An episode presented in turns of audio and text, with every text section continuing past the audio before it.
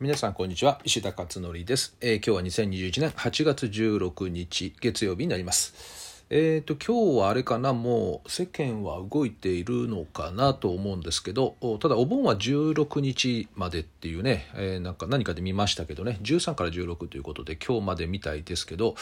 えーどうなんでしょうかね、えーただまあキリがいいからね今日月曜日ということで。おそらく今日から仕事始めになるのかなというふうにね思っています。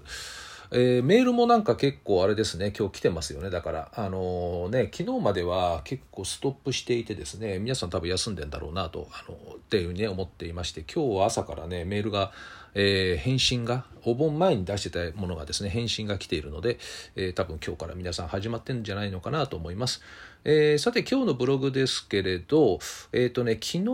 出したツイッターのですねことについて、え少し補足等々入れながらですね書いてみたということです。結構ね今回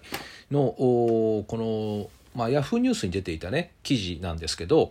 これはね結構あの意義深いというかすごく重要なね記事じゃないかなと思っています。えーそれどんなあ記事だったかというとですねあの起きたえーっとこれ沖田さんっていうですね漫画家がいるんですよね女性のね。で、えーっとこの方のがまああまあ詳しくはですねこの記事見ていただくといいんですけれども発達障害でずっと苦しんできたということなんですよね、えー子どもの頃から。で周りの大人はやはり理解をしていないということでかなり辛い、えー人生をずっと歩んできてで高校の時は自殺未遂までされているということが記事に書いてありました。えーなのででこれね本当ね、あのー私やっぱ大問題だと思っているのはこの大人ってね子どもの心の状態っていうのをね見ない人多いんですよね。えーっとね私もねうん自分が子どもの頃ね大阪から横浜に転校してきて小学校にねえーまあ、当時はもうねやんちゃな人間たちいっぱいいて、まあ、一クラス40何人いたしね、まあ、先生も大変だっていうのは当然あるんだけれども私のことフォロー全然しなかったよね先生はね。もうねかなり辛いっていうのをあのほらねやっぱり違うところから転校まあ転校っていうだけでもってねなんかすごく私も馴染めないタイプなんで周りを見ちゃうしね、えーそれで大阪弁でしょ？だからすぐからかわれたりするわけですよね。そうするともうなんか嫌で。あとおなんかね隣にね座った一番最初にもう今でも覚えてるけどさ最初に座った時にね、えー隣が女子だったんですよ。それでえーとね、当時ね机がね、え2人で1つのセットの机でつながってんですね、え2人掛けですね。そうするとね最初座った瞬間何やったかっていうとねその女子がね、えー定規で真ん中に線をバッと引いたんですよね。こっから入ってくるなみたいな。あれはね今でも覚えてるよね。だからまあそういうつもりでやったんじゃないのかもしれないんだけどね。みんなそういうのが普通にやってたのかもしれないんだけどあともう先生は全くフォローしなかったよね。私のことはね。だからそういうところもあってうーんまあ先生不信に陥ったっていうのはやっぱりあったかなそういうのはね。だからそれが今につながってるかもしれませんよね。まあ、そんなことも経験していてあとやっぱり塾でもね、えーもう何千人ってずっと子どもたちを見てきて私はなるべくその子の心の状態をいつも見るようにしてるんですよね。どういう子なのかなっていうのをよく見て。だからこちらが教える側とか大人側がこうであるべきっていう考え方を持っちゃうとそこに合わさせようっていうことをやっちゃうんですよね。でそこからスタートしちゃうとかなりいろんな問題点が起こっちゃうんですねだから子供がどういう子なのかっていうところからスタートして対応していけばすんなりとね子供ってこうね、あのー変わっていくっていうこともあるんですよなので、えーこういった特に発達障害っていう場合はですねもう子供の頃は特に自分では内面的なことは表現できないしなんでみんな違うんだろうっていうふうに思っていても口にできなかったりするしで周りの大人はなんかあなた違うからちゃんとやりなさいみたいなねいうことで結局欠点是正ばっかりやりだすからまあこれは辛いよね本当にね。でこの幸いねこの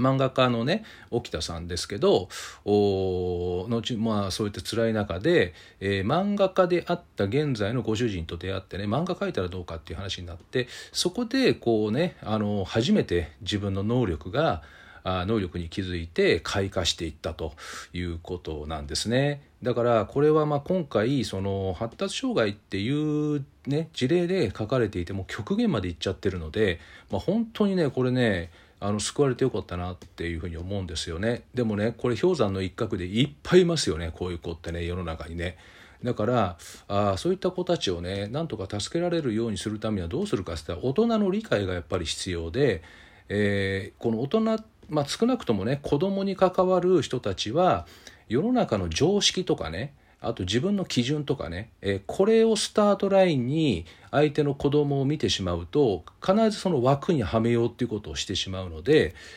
さまざまな在り方って存在するしでどれが正解かはないのでねただ在り方があるだけなのでまずそういったねあの世の中にはいろんな在り方があるんだということを大人はねもっと勉強しないといけないなと思いますよね。うんなんかねそういうのを今回の記事を通じてすごく感じました。えー、なので今回ねツイッターではそれをね、えー、そういったコメントを私入れたんですよね、えー、少なくとも子どもと関わる人たちは世の中の常識や自分の基準だけではなくさまざまな在り方があることを勉強しないといけないと思うというふうにねこういうふうに一応メッセージを入れたということです。えー、本当にね今さまざまですねあのなんかある意味まあ今非常事態緊急事態のね、えー、状態でそうすると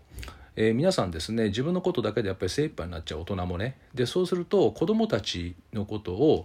まあほっとけばね逆にいいのかもしれないんだけどほっとかないでなんか欠点是正をねやっぱりやったりとかあの、まあ、欠点を是正する前に教えてあげるってことが必要なんだけど最初にね、えー、あと長所を上げるってことが最初に必要なんだけどそれをしないで、えー、やってしまうことでこのようなですね、えー、結果になってしまう。まあこの方はね幸いにしてあの良かったんですけどね。途中のプロセスはもうめちゃくちゃ厳しかったと思うんですけど、えー、なのでこれはぜひですねこの時期だからこそこういったあの方々のですねメッセージっていうのは記事っていうのはやっぱり届いていくといいなと思っています。これ読売新聞のオンラインで、えー、掲載されているものですね、えー、ハッシュタグでしんどい君へって書いてあります、えー、本当にねたくさん世の中いると思うので、えー、やっぱりそういった子たちをねたくさん未来作る未来を作るのは今の子供だからね。今の大人は未来作らないので、えー、だから子供たちこそもっとね大切に心を重視した心の状態を見る教育これをねやっぱりやっていきたいなというふうに思っったということです。はい、えー、まあ今日はですねちょっとツイッター昨日ツイッターで書いたあコメントに基づいて今日はお話をしてみました。えー、ということでまた新しく、えー、あれですかねお盆が終わり始まると思いますので皆さんまた、えー、日々ですね、え頑張って楽しみながら、えワクワクしながら進めていきましょう。では、えまた明日お会いしましょう。